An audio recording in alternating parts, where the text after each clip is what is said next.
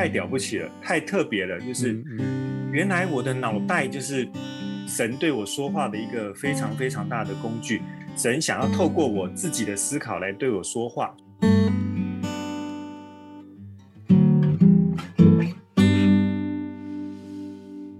欢迎来到教会青年的思考健身房啊！我是毛叔啊，今天啊邀请到一位我的好朋友啊，非常也是非常久的朋友，当初是怎么样把我骗进出版社的，还有进到这个文字工作的，这算是恩人吗？啊，他是应仁祥，跟大家打个招呼吧。好，乐琪好，各位听众大家好啊。待会再请你再跟大家更多的自我介绍一下哈。不过我今天因为这是我们新的一季的开始嘛，我就想要能够呃来先来介绍一下这一季我们想要谈的一个方向。呃，我们这一季想要谈的题目叫做“教会吃不饱”哦，因为包括仁祥还有我们自己都有一些经验哈，我们也接触到一些年轻的弟兄姐妹啊，他们有时候。可能在外面读了一些东西，或是开始就业了，哎，发现到这个很宽广的世界啊，或是读了社会学啊，或是一些外面的学问，可是发现哎，教会的讲道啊，好像有时候就还是比较呃单调啊，千篇一律啊，就没有办法有这种吃饱的感觉哈。那我就知道任翔的是好像很早就有这种吃不饱的感觉，你因为你也是一个。问题儿童嘛，对不对？哎，对对对，问题小孩，对对对，所以对啊，所以你可以聊聊看，你是透怎么样的状况之下，你是怎么样透过书本啊，或是怎么样能够得到这些？好，你其实我自己应该就是在基督教的家庭长大，嗯，不过可能一方面是因为我爸爸他在。四五十岁的时候，他是非常投入他的工作，他甚至是很早，大概嗯六四前后，他就已经到了大陆去去经商。所以其实在我国高中成长这个阶段，他就比较没有办法机会跟我有一些嗯比较知性上的对话。那比较多的都是我妈妈在照顾我跟我弟。那光是要顾我们的生活起居，大概就已经让他非常的。呃，辛苦了，再加上他自己有工作，所以我自己在信仰这一块，反而是到了大学才比较有机会啊、呃，真的是开始认识基督信仰。不过我们大学的时候参加团契，我们那个团契也蛮特别的，团契里面有很多，我虽然是问题小孩，可是我的问题比起我们团契呃其他契友们，他们的问题真的是小巫见大巫，他们很爱问问题，问。嗯诶，上帝真的存在吗？如果上帝存在的话，为什么这世界上还是会有苦难？那譬如说，还问说，嗯，英国说，嗯，基督教是国教，是一个信仰上帝的一个国家，那为什么还会对呃另外一个国家发动鸦片战争，去杀人无数？这样的上帝真的是存在吗？等等的问题。所以我大概在大三、大四的时候也被逼的，因为很不晓得为什么被选为主席。那被选为主席之后，就会成为炮火，哦、很多人就会把这些问题拿来问我，然后问着问着，我自己也开始疑惑了。呃，然后去问教会的牧师，可能一方面牧师比较也不会，他一般比较常都是牧养为主。那碰到这种很尖酸刻薄，然后问他《尼采上帝死了》这本书到底在讲什么，他们可能也答不出来。这时候就真的。啊、呃，只能够转而去透过阅读去看一些神学家他是怎么样去回应这些问题，然后怎么样去跟尼采对话，嗯，怎么样去跟一些哲学思想对话，去跟无神论者的呃观念来对话，慢慢的就找到了我自己的一些答案，也慢慢比较有办法去回应契友们的问题，嗯，所以真的是。的确是像那个乐琪所说的，阅读或者是书，在很多时候给了我很大的帮助。嗯，哦，刚才对我，我现在在节目里叫毛叔哦。哦，毛叔，好的。哎，忘了忘了介绍你，可以介介绍你，就是是我们校园书房出版社的主编嘛。哦，刚才好像没有介绍这个阿翔呢，就是从大学就开始爱读书、乱读书，就读到这个最后。也花了二十年的时间都在做跟书相关的事哦，对，所以真的是一个 非常非常标准的爱书人这样子。那你今天要跟我们聊的是哪一本书呢？啊，今天想跟大家聊的是啊、呃，我们出版的一本书叫《上帝的声音》。嗯啊，那这本书作者是魏乐德，不管是这本书或者是这位作者，在我的信仰成长的历程当中，都扮演非常重要的角色。嗯、那所以当乐琪问我说有没有哪一本书或是哪一个作者是对我生命影响深远，我第一时间想到的就是魏乐德跟《上帝的声音》。哦，OK，对，其实对我们也都知道魏乐德还蛮有名的，然后我们出了很多的这个。书啊，其实都是好多作家都受他影响嘛。你可不可以说说还有谁是受他影响的？呃，其实像大家比较耳熟能详的杨腓力，嗯嗯，然后我知道的是还有一位作者艾杰奇，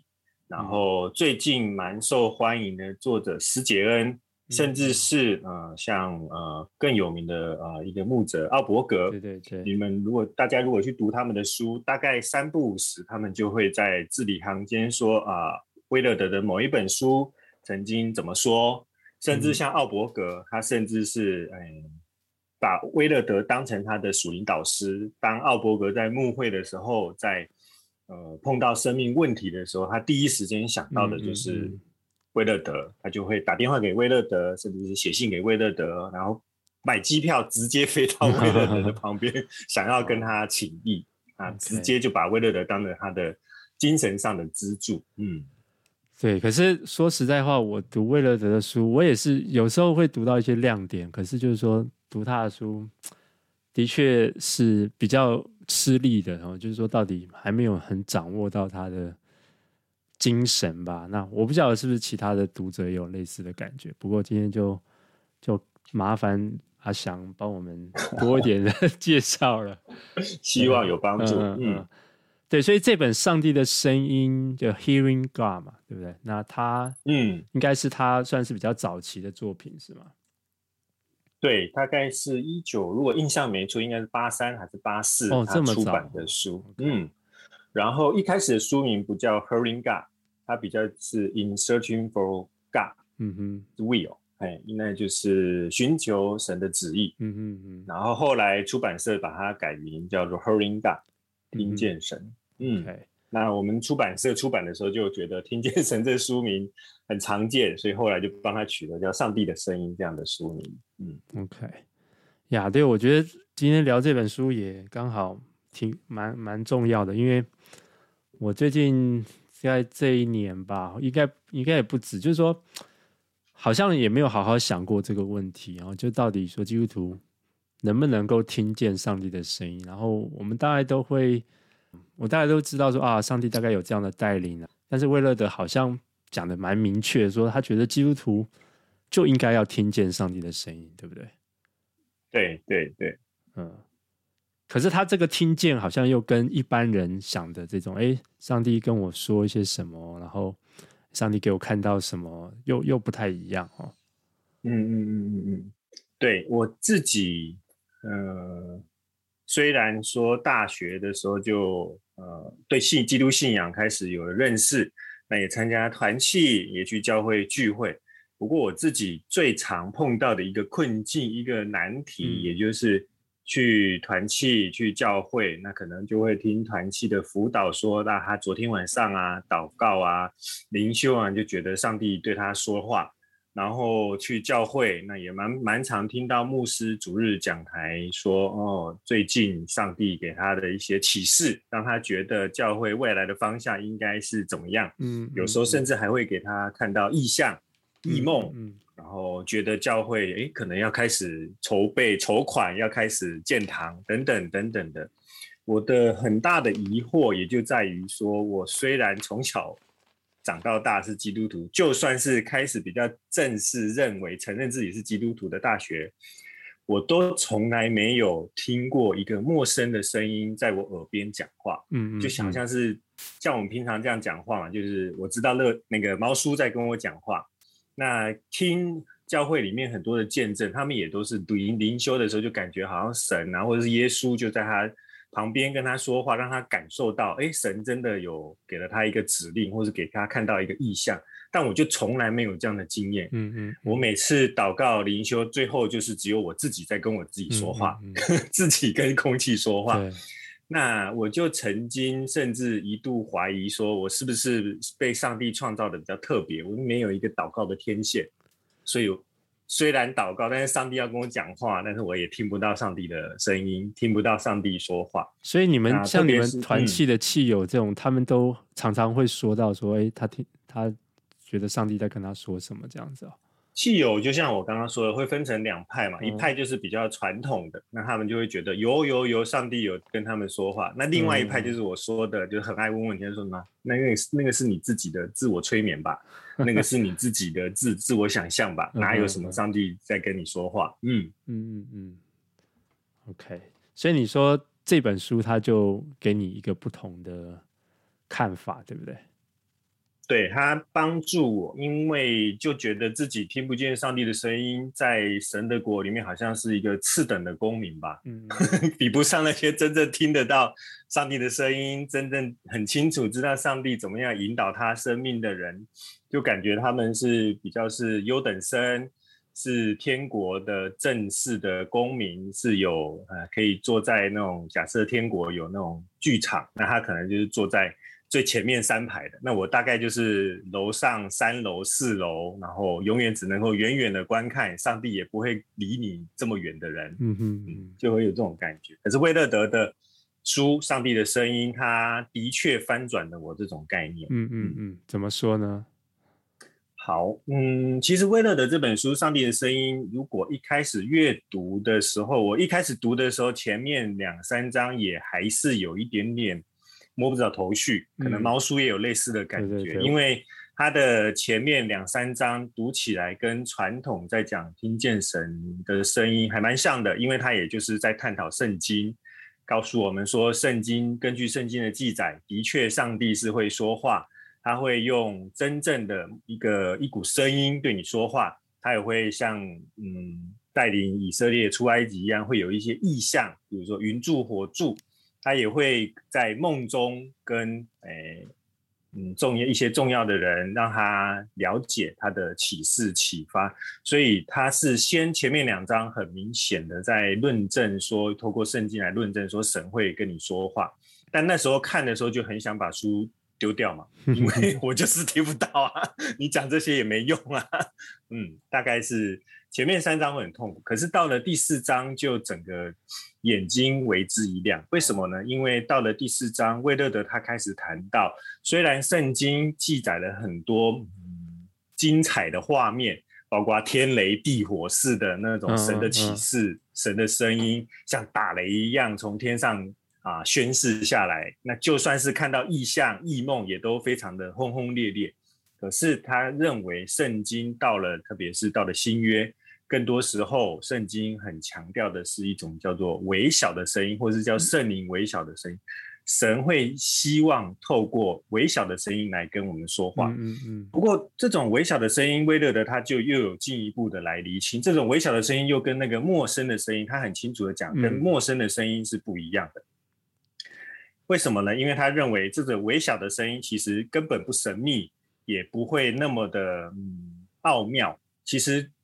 他认为我们自己的心思意念，很多时候就是上帝在跟我们说话。也就是我脑袋里面可能看一本书，读着读着，突然有一个意念想法，可以把书的内容跟我的信仰的生活连接起来。我们感觉到好像那个是我自己的思考的过程，嗯，可是很有可能，甚至是为了说绝对有，就是上帝圣透过圣灵，它运行在我们的脑海当中。那他透过一个意念来跟我们说话，所以我自己的想法，我自己脑海里面跑过的一些念头，其实就是神在对我们说话。嗯，哇，那这样意思就是说，其实那个微小的声音，就是透过我们自己的思考啊，透过我们自己在一些事情上的反思。对，那那那我我记得他好像也有讲到这种，呃。但是你怎么样去辨别？因为我觉得这就是一个最大的问题嘛。因为大家其实都都会讲啊，我听到上帝的声音啊，或是对，但是像像我自己也会有这种，也会碰到这样困扰。那我们看很多书啊，那到底，嗯，到最后还是会有一个，嗯、呃，也没有那么肯定的感觉，就是觉得，哎，应该上帝有这样的这样的带领，我有这样的想法。可是，嗯嗯嗯，到底这个声音是不是真的那么容能够确定？嗯。不过我在想，跟毛叔聊到怎么样去确认之前，嗯嗯嗯，其实魏乐德他也花了蛮多的篇幅，更进一步去发展啊、呃，我们的心思意念其实就是神对我们说话。我会觉得说，更了解魏乐德在这方面的论述，其实会更有助于我们进一步去啊、呃、去思想说，哎，那我怎么样确定神在对我说话？那像魏乐德他就有说，就像前面三章一样，他在讲天雷勾动地火，在讲那种异象啊、异梦的时候，他都有很多的圣经的根据。那很多的基督徒可能就会说，哎，你说啊、呃，我们的心思意念就是神在对你说话，那有没有圣经的基础呢？有没有什么经文是支持魏乐德这样的论述呢？呃，我自己在看魏乐德的时候，又发现说，他的确也有举了一些圣经经文作为证据。像他就举箴言的二十章二十七节，他就说人的灵是耶和华的灯。那魏乐德他就解释说，其实从这个经文就可以看到，人的灵也就是你我的心思，其实也就是神用来照明这世界的灯。神会透过我们的心思来照明这个世界。更进一步到了新约，像是哥林多前书二章十六节，保罗也说我们是有基督的心的。罗马书十二章二节，他也提醒我们要心意更新而变化。所以从这些经文，就多多少少我们就可以读到，圣经是非常看重人的心的。所以神是会用我们的心来对我们说话。不过我自己在看的时候，会觉得说，魏乐德举的这些经文的例子，相较于前面的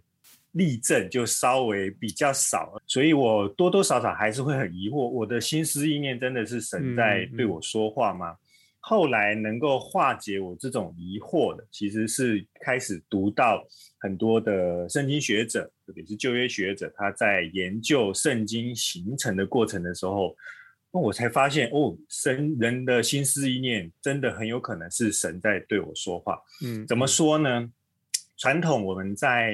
呃教导旧约的时候，常常会为了教导上的方便。可能会说，哎，旧约当中的摩西五经的作者是摩西写的，撒母耳记的作者就是撒母耳，嗯嗯哦，然后尼西米他的他就是当然这卷书以他为名，那尼西米记当然作者就是尼西米。我们过去想象的圣经，嗯、想象的摩西五经，就是好像那种从天上掉下来的书卷，其实是上帝说一句话。然后作者顶多就是把它记载下来，可是后来有越来越多的圣经学者、考古学，他们发现说，摩西五经的确很有可能有百分之二十是摩西所写的，但是很有可能百分之八十，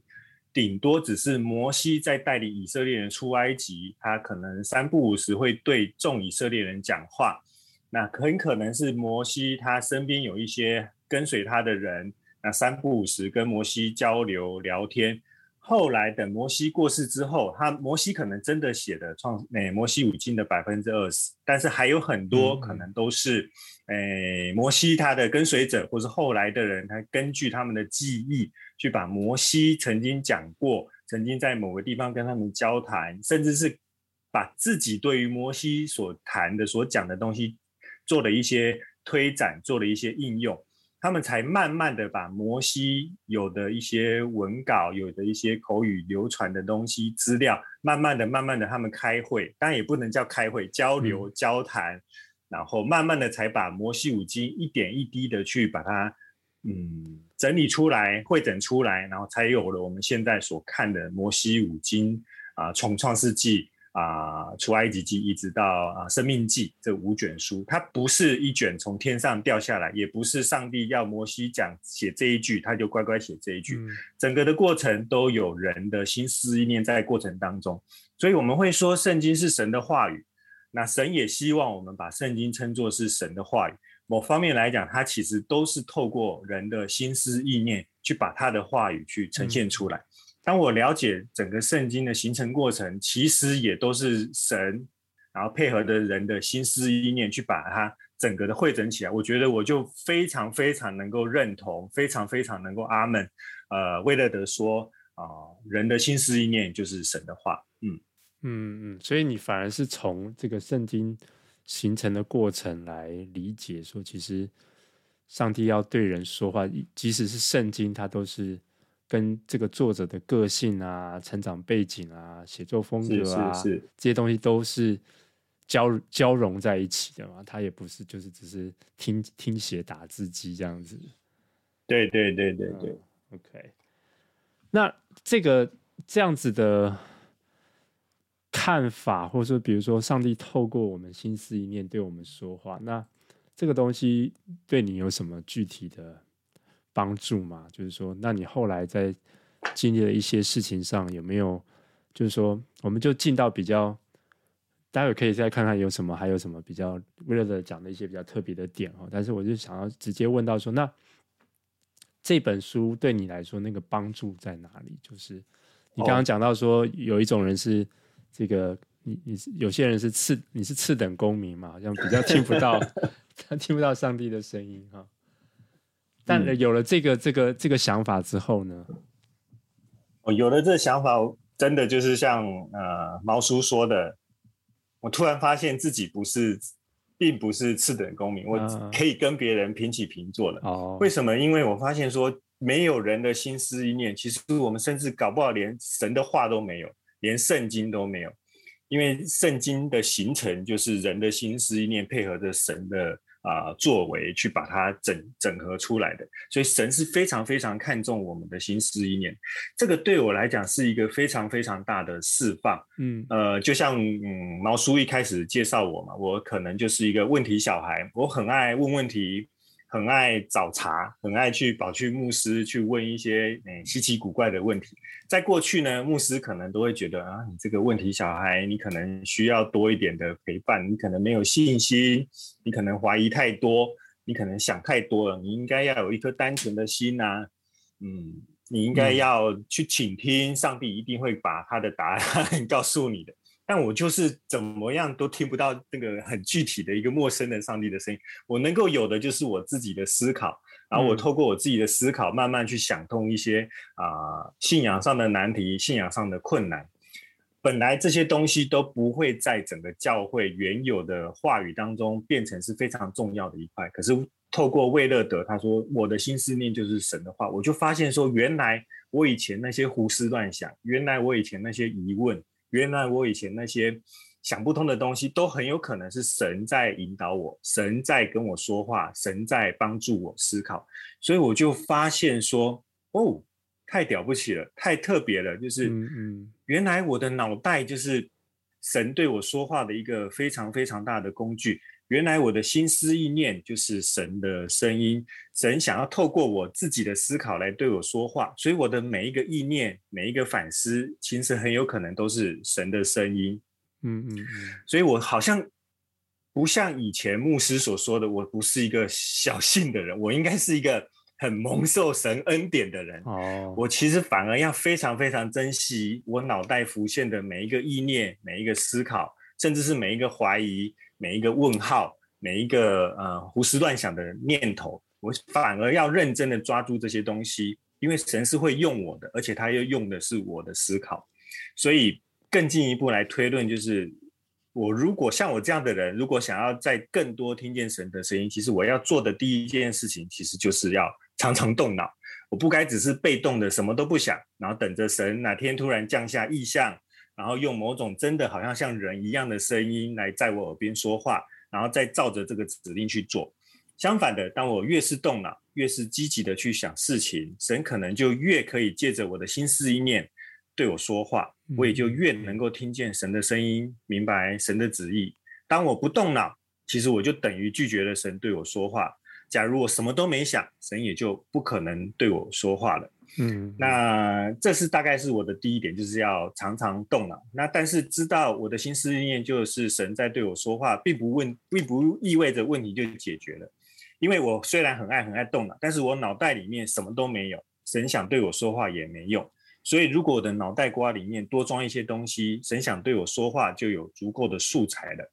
嗯嗯嗯。所以举例来讲，就是如果我没有读过生物学，没有读过医学，没有读过啊、流行病学，那假如我是像陈时中一样，每天要面对疫情的挑战，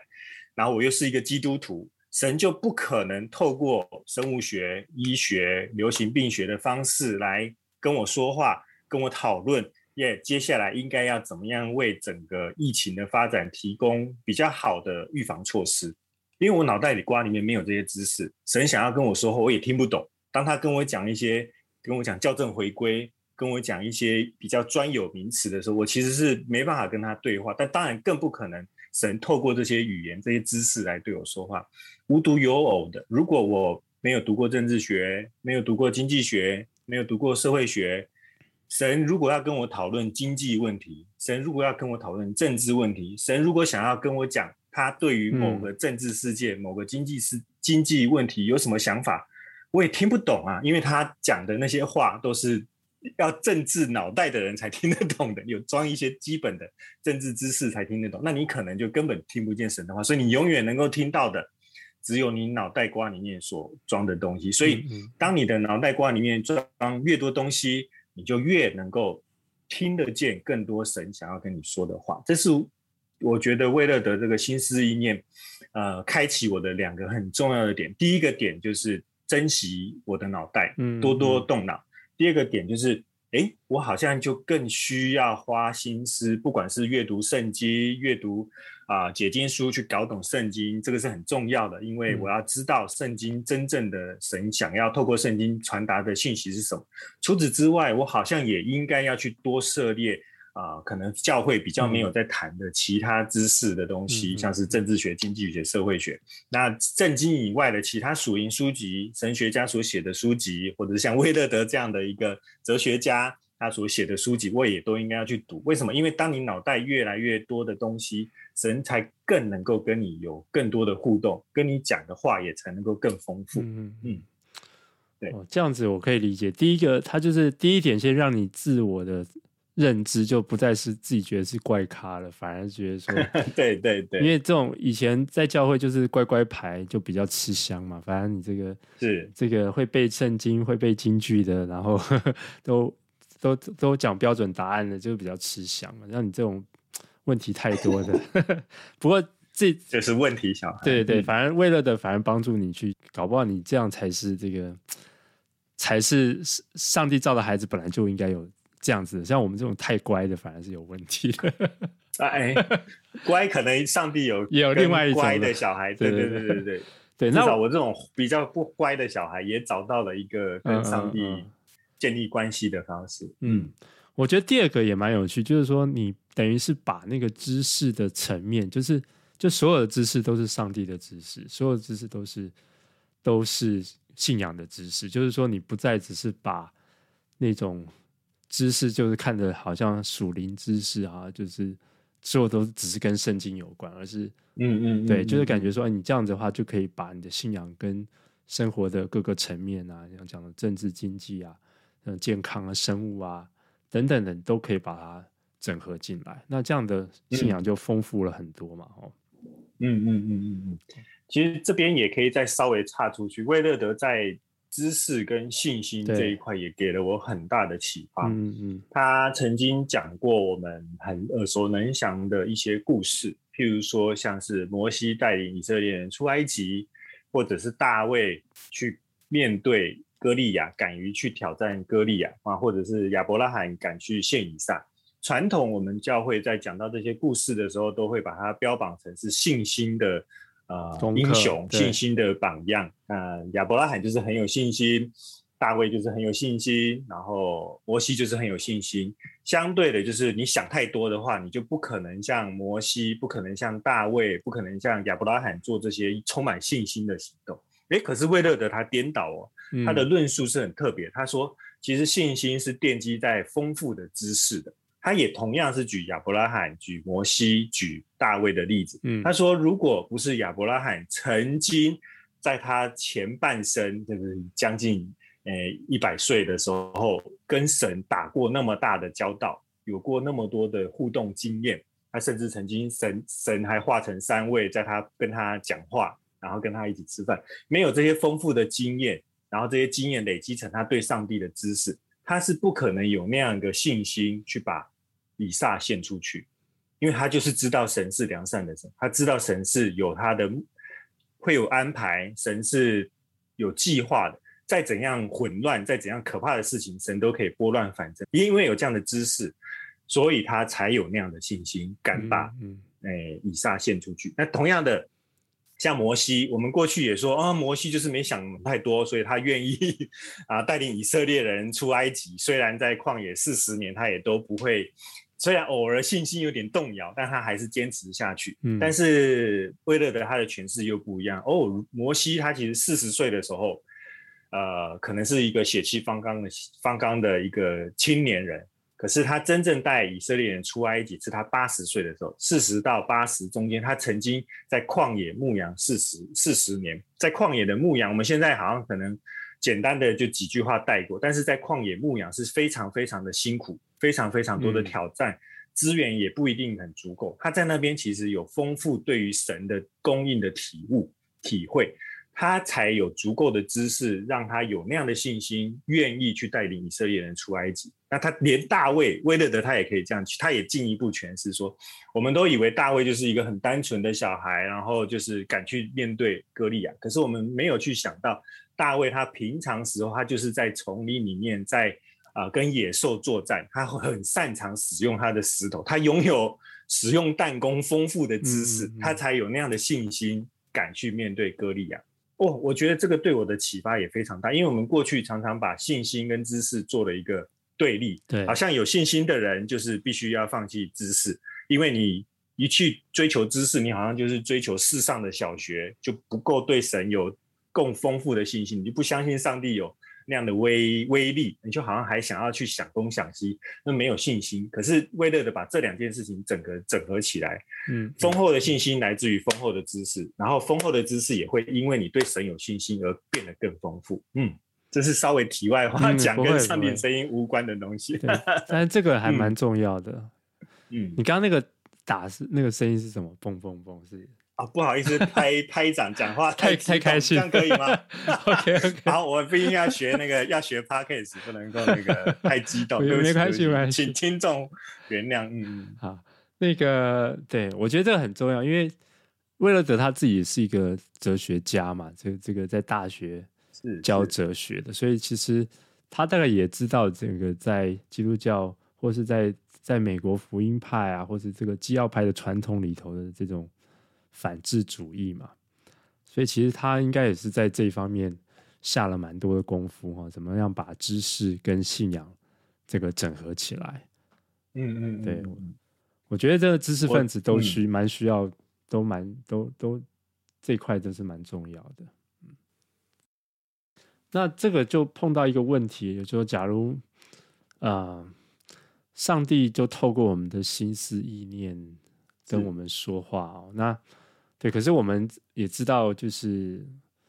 这个心思意念还是有好有坏嘛，就是有时候也是会有杂质啊，或是怎样。那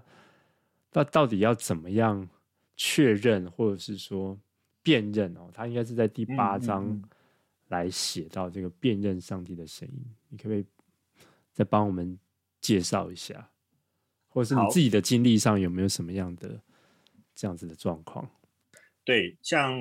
就像刚刚毛叔说的，威勒德他在前面几章讲完上帝说话的方式之后，特别是他又谈到人的心思意念是神说话很重要，而且是他非常常使用的一种方式的时候，大家第一个时间浮现的想法就是：哎，我每天充斥着我脑袋的意念有千奇百怪，对啊，啊，各式各样都有，那我怎么知道那个是不是？神的声音，那个是不是神在对我说话？我自己是对威勒德他自己就有提出一件事情，就是当我们开始能够理解人的心思意念是神说话的一种工具的时候，另外一个很重要就是查验的工作就非常重要。查验的一，呃，就是去检查、去验证到底这个是不是神的说话的声音？你的心思意念，一百种心思意念，到底哪一个是合乎神的心意的？嗯、那所以查验就非常重要。那他提供查验有几个步骤？第一个步骤就是，其实神的话，也就是圣经，是查验非常非常重要、非常非常关键的一个工具。之所以教会或者是历代历史一代以来，大家会要基督徒认真的阅读圣经。某方面来讲，也就是希望把神的话透过阅读圣经，慢慢的让它可以跟我们脑袋进入我们的心里面，成为我们脑思考的一部分。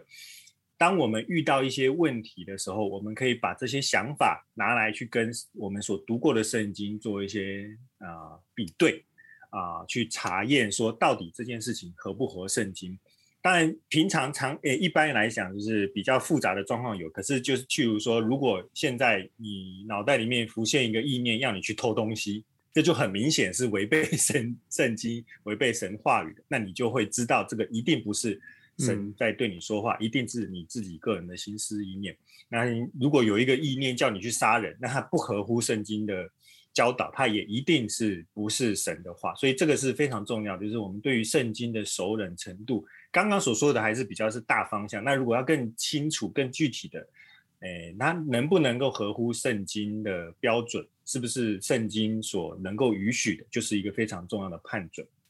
除了这个之外，它的第二个查验的方式，也就是我们是不是可以跟我们的朋友、跟我们的伙伴去做交流、去沟通，嗯、把我们的一些想法，我觉得这可能是神的话，我们也要敞开心胸去让跟其他的。啊，我们的呃朋友伙伴们去聊，让他们来一起帮忙去分析，这个会不会真的是神的话，还是其实那个并不是神的话，只是我的自己的心思意念。嗯，那第三个很重要的面向，其实也就是我们教会的牧长，或者是我们信任的属灵的导师、属灵的长辈。那这些人，因为他们有丰富的属灵哎属灵经验，有丰富的阅历，有丰富的知识。当我们用我们把我们想到的一些心思意念去找我们的牧长来沟通的时候，他们也可以根据他们对于圣经、对于世界、对于生命的了解，给予我们一些比较好的、清楚的呃一些回应跟回答。嗯，所以查验的功夫其实也非常重要。呃，你如果没有查验，你很可能就误会、误解了你自己的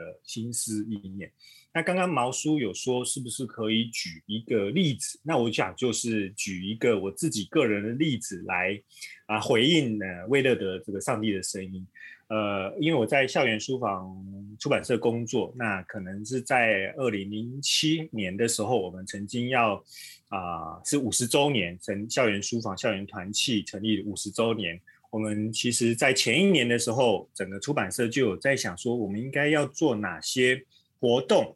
应该要怎么样来诶规划这些活动，让同让整个我们的读者也好，或者让校园的呃曾经啊、服侍过的呃毕业生的啊、呃、学生毕业生来知道这个五十周年，嗯、我们就有做过很多的讨论。所以我那个时候其实脑袋里面不断的在想说，哎，这个五十周年我应该要做哪些事情？要应该要做哪些事情？某方面来讲，就有点类似像刚刚介绍的，威勒德说我们。人的心思意念是神说话，可是如果你的心思意念没有在动，你脑袋没有在转的时候，神跟你说话你也没用。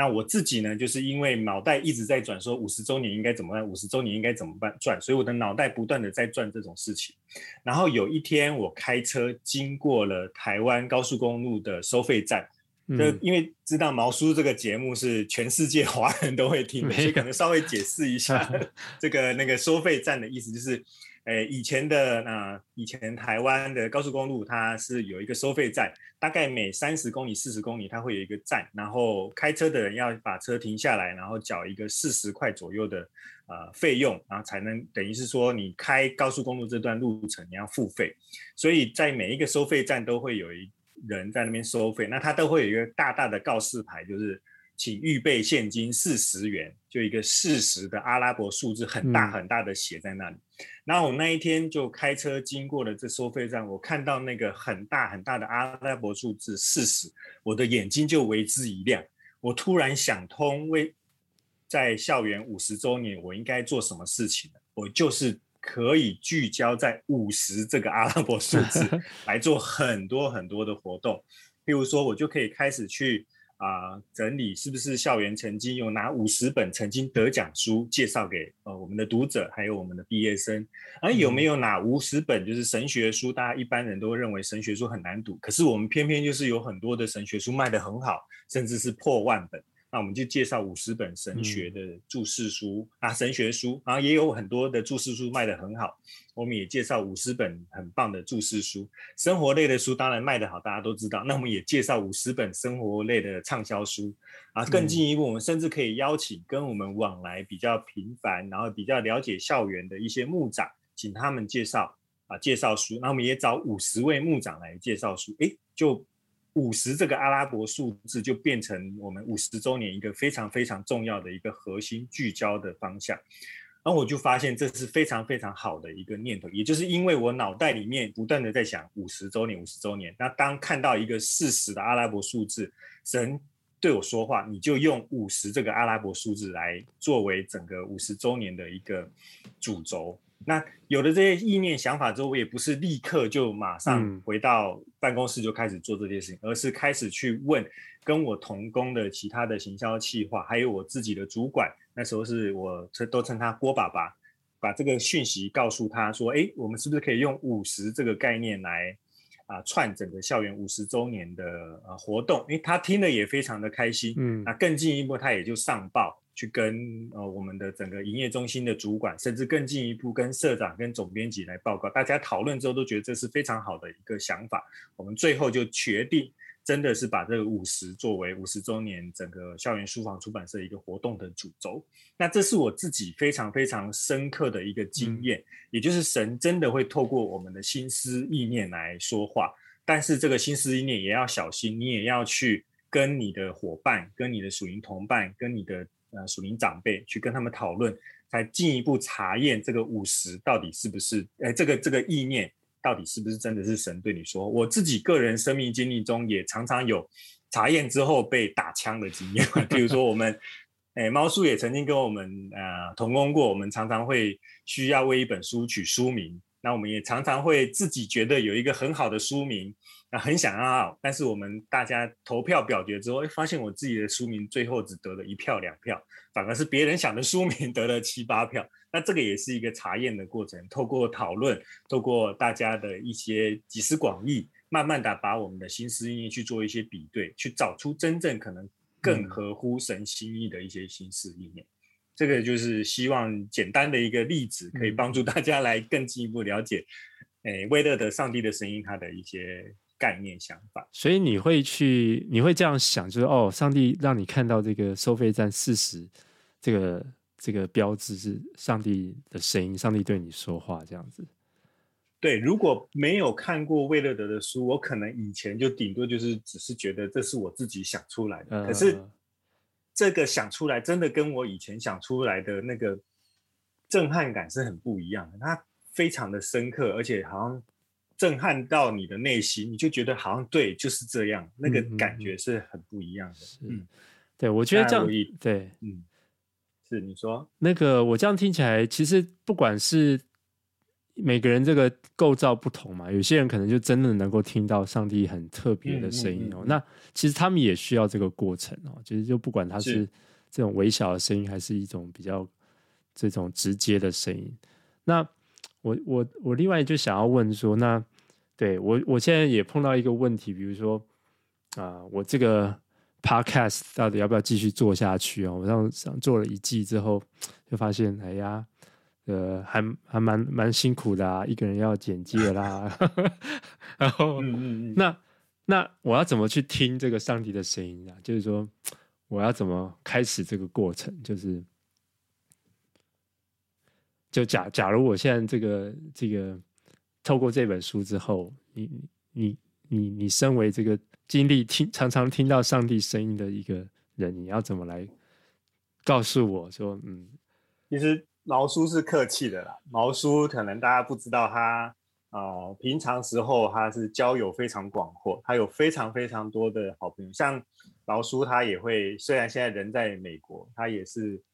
也是他发起的，希望可以跟在台湾，像我还有另外同另外一位同工，大概每个月可能可以有一些交流聊天。那那毛叔他也把这个 Podcast 的概念想法也跟我们分享了，大概是两三个月前。那我们就是可能慧根没那么没没没那么好，可以用慧根这个词吗？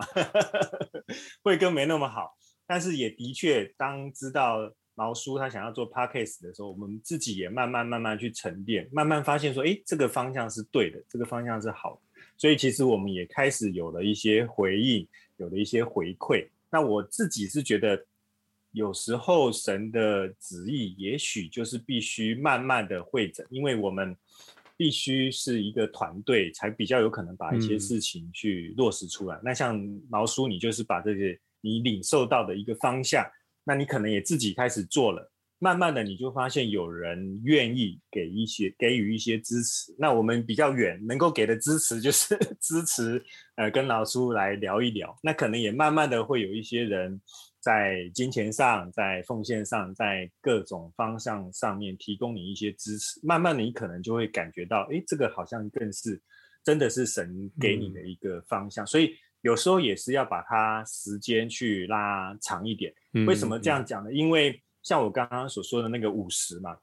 虽然到时候在整个啊企划会上面，那个我们的主管是认同的，然后提报到了社长、总编辑那边，那他们也是认同的。可是，在执行的过程当中，我还是必须不断的去碰到一些困境。什么困境呢？因为你要邀五十位牧者，那个是很大一个数字，所以不可能是我一个人邀，嗯、我就必须要请其他。啊、呃，校园其他的童工去做这件事情，那他们就会带着一个疑惑的眼神或怀疑的眼神说：做这件事情真的有用吗？那邀了这个牧者，啊，你凑出这五十位牧者的推荐书，嗯，有什么效果啊？不就是这样吗？哎，真的，一直到了年底，我们把这件事情做出来之后，很多同很多的读者就因为这五十位牧长推荐的书去下单买了这些书，造成了一波很大的营业额。嗯然后出版社里面其他比较怀疑或者是不太认同这件事的人，才真的觉得这件事情是对的。那我也那时候也才更加的笃定说，哦，这个好像真的是神给的一个方向，神给的一个意念。所以可能有时候真的它是一个过程，然后也需要慢慢的沉淀跟酝酿。嗯，嗯，对，我不知道哪一天会看到一个什么 POD 在天空上。嗯，不过这样听起来就是说，因为你看刚刚讲到有两呃三个判准嘛，一个圣经，然后伙伴嘛，我刚刚还有讲到导师，嗯、对不对？对对，那这样听起来好像这个 我们一般做的决定，大概也比如说这种行销案，其实好像也不太会跟圣经原则有什么太大的这种矛盾嘛，吼。那我在想说，比如说一般人碰到一些小事啊，比如说嗯。我该不该跟这个人交男女朋友啦？然后比如说，哎，我现在的脚这个状况，要不要开刀啊？就是这种、这种小事情，你觉得也可以用这种方式来来查验吗？嗯，呃，我觉得有时候有些小事，当你脑袋里面装的知识够多的时候，它可能就不见得会是小事。像譬如说，嗯，男女交往，那我们可能像我自己以前在交男女朋友的时候，我就很讨厌那种教你怎么样交男女朋友的书，哦、我就觉得我要靠我自己的呃感觉感受去交往。但是后来就开始交往之后，就发现，嗯，跟原来那个女生的想法跟我很不一样。你这时候又。有两件事，一个就是，嗯，是不是就开始有感觉说这个是不是不是神为你预备的？但也有另外一个方向是，哎，你就可以开始去读一些，嗯，男女交友的书，你慢慢会发现说，哦，原来这种一些冲突、一些意见不合，并不见得就是神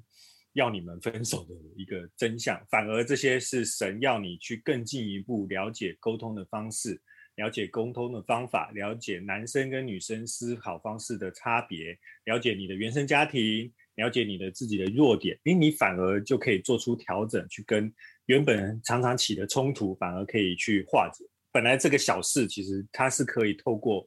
呃阅读知识来丰富，同样的，就是如果你是在寻求这个女生是不是你啊啊、呃呃、神为你预备的，或者这个男生是不是神为你预备的，你其实也应该开始去充实一些你的自己的知识。有了更多的知识，你反而才比较能够去做一些判断，嗯、才比较能够去做一些了解，你才能够做出更好的一些决定。那同样的，如果脚的伤，那、呃、同样的就是，如果你没有足够的知识，你其实也就。不太知道怎么做决定，可是你有了一些丰富的知识，你在做决定的时候也就会比较的清楚。然后的确，那个毛叔也有提到，就是威勒德他其实也有提到，上帝的声音也可以从他的嗯语调啊，从他的的讲话的腔调来感受，就是一种威勒德会认为上帝跟你讲话，其实会会会有会带会带有他自己的一种呃。腔调，也就是一种热情，或是一种温暖。嗯、你如果在想一些概念、想法的时候，如果感觉到这样的概念、想法非常的兴奋，非常的有很有很有一种感受，其实很有可能这就是神在跟你说话的一个特色。这个就是又是另外一个层面可以去考量的。嗯嗯，就是说他感觉上就是说他蛮知道说。上帝说话有上帝说话的特色跟语调，什么他他其实能够判断说哦，这个可能就是上帝的声音。嗯嗯嗯，对我蛮喜欢他。特别是、嗯、你先说，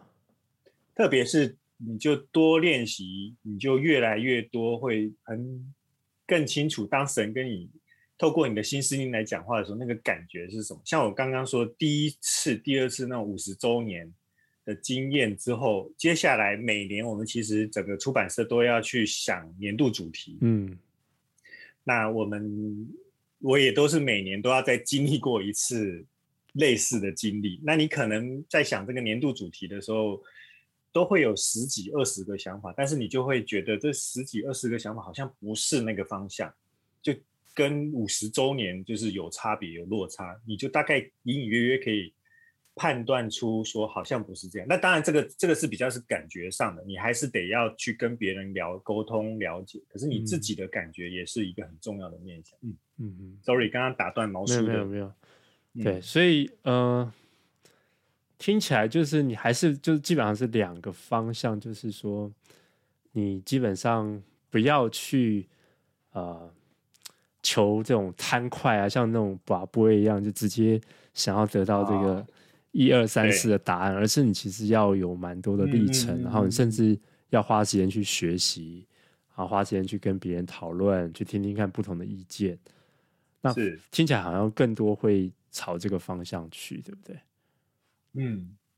对。不过我觉得我自己读完这本书，就是它前面蛮多这种理念蛮绕的，但是我觉得它在最后面这个两章，就觉得哎，其实是。对我可以蛮蛮有帮助，就是可以学习，就是说，对过去都比较是这种，哎，我大概知道上帝好像这样带领，其实自己也不知道。但是他他说，嗯，在两百九十六页，哦，两百九十六，好，他说他这个这个经就是 Dobson 说的哈，他说他自己的经验，说我跪下来说，主啊，我需要知道你要我做什么。我正在听，请你透过我的朋友、嗯、我读的书籍、杂志以及环境来向我说话。嗯，对，我觉得有时候好像我自己常常在想东西，可是好像比较少有这一步，就是说很很积极、很主动的跟上帝说：“主啊，我需要你在这件事情上就跟我说话。”这样，我觉得那个为了得给我一种这样的感受，是他很。很确定，很有这种，很知道上帝跟他同在同行的那种感觉。但是我自己觉得，好像就是好像差得很远这样的。但是我觉得这个这个祷告是对我来说还蛮蛮好的，可以这样跟上帝求这样。而且我自己是觉得，有了魏乐的这来来帮我背书啊，就比较能够去重新诠释我自己。生命的故事，或是可以去累积跟神关系的故事。不然以前在谈那种与神关系的时候，我们在教会里比较常的都比较是感性的，或是那种比较神迹奇事的那种关系比较多，嗯嗯嗯、比较没有这种思想思辨上的那种与神的关系。那可能就像我们这种爱动脑的人，就会有时候就会在教会里面会觉得是是是边缘人，嗯、是好像不不蒙受神恩典祝福的。但是反过来，就是当我们有了威勒德的背书，我们其实就可以慢慢的去累积，然后我们自己透过思想思考去啊、呃、跟神建立关系，或者是被神引导的一些故事。那反而我觉得，因为像我在不管是国改高中啊、大学啊，分享这个上帝的声音这个主题的时候，其实还蛮多学生都很受鼓舞的，因为他们就的确在教会里面，在团契里面，也就是。嗯，没有那么强烈的感觉，然后在参加特会也是大家唱得很嗨，他自己就呃好像 一个局外人。嗯嗯、但反过来，他们常有的可能就是透过阅读、透过思考，有一些想法上的突变，有不是突变突突破，嗯嗯，然后有一些想法上的精进，这些其实也都可以成为自己属灵生命的一个呃故事，而不是跟信仰完全无关。嗯，OK。对啊，我觉得很好，因为我们每一个人的这个身体啊，或是我们心思意念，或者我们的成长背景都不一样。那对，或许上帝就跟就是上帝跟我们说话方式大概也是不一样。哦，那大概就是，嗯、那我觉得有这样的方式，就对于我们这种比较爱想事情的人来说，就比就比较有有了一个有一条路走啊，不然就是我也没办法跟上帝装熟，对不对？就是。对啊，装不起来这样子，就觉得虚虚的这样子。你就今天就能够蛮蛮清楚感受到说啊，他真的是为什么你会选这本书当做你的这个 改变你生命的一本书哈？那因为这样听起来好像真的是还蛮影响蛮大的哈，等于是等于对激动到还鼓掌这样。对，而且等于是你下半生你的这种大学毕业之后，你就。基本上就往这个方向去，总是有很有很有使命感，很有这种在做出版这方面都不断的在寻找上帝的声音，然后一方面也是在对这些教会的类似的人能够提出一些另类的声音，这样子。嗯嗯嗯。好，就还有没有什么想到的可以聊的？还有想到什么？其实威勒的还有另外一本书，也许我们以后还有 机会聊。OK，灵性操练真谛，那也是另外一本，嗯、也是打破我很多想法的一本书。OK，、嗯、也许有机会我们可以再来聊灵性操练真谛。先看看这一集收视，不是收视 收听率，我没有在管收听率，就 我做自己爽而已。太好了，太好了，嗯嗯，反正没有没有任何的压力，这样。是是对对，好啊，反正我们就看看，应该是还有很多机会，我们就可以再再聊很多不同的书。好，好，那我们就非常谢谢任翔今天带给我们这本这本书，叫做呃《上帝的声音》。上帝的声音，对，然后我们就可以练习。嗯、其实我们这种比较理性思考的人呢，就可以。练习透过自己的心思意念啊，多读书啊，多动脑啊，然后也多跟朋友讨论啊。那我们就也也跟上帝祷告，就是透过这样的方式，能够来对我们说话。嗯嗯嗯，谢谢毛叔，也谢谢各位听众朋友。OK，希望以后还有机会再来聊。一定一定的。嗯，好，那就就这样。谢谢谢谢，嗯，拜拜。